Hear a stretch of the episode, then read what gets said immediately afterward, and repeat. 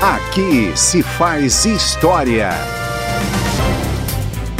A primeira Lei de Diretrizes e Bases da Educação Nacional foi promulgada em 1961 e reformulada posteriormente por duas vezes, em 71 e em 96. O texto, aprovado em 1996, tornou obrigatória e gratuita a educação básica e especificou os recursos que a União deveria aplicar anualmente na educação, entre vários outros pontos.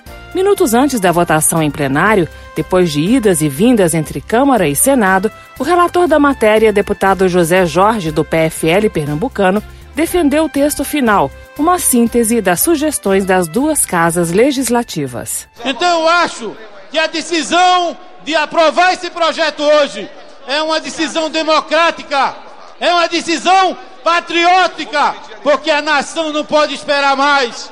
Nós discutimos há mais de três meses que eu estou com esse projeto na mão.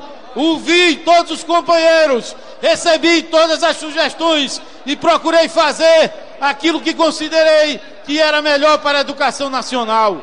Eu gostaria então, para encerrar, de dizer que considero que este é um projeto democrático, é um projeto de boa qualidade e que atinge a educação brasileira. Vai lhe dar ordem e vai permitir que outras, outros projetos, futuras melhoras, possam ser realizadas pouco a pouco. A Lei de Diretrizes e Bases da Educação, também conhecida como Lei Darcy Ribeiro, foi aprovada em 17 de dezembro de 1996, com 349 votos a favor, 73 votos contrários e 4 abstenções. A LDB foi sancionada pelo presidente Fernando Henrique Cardoso e publicada no Diário Oficial da União em 23 de dezembro do mesmo ano.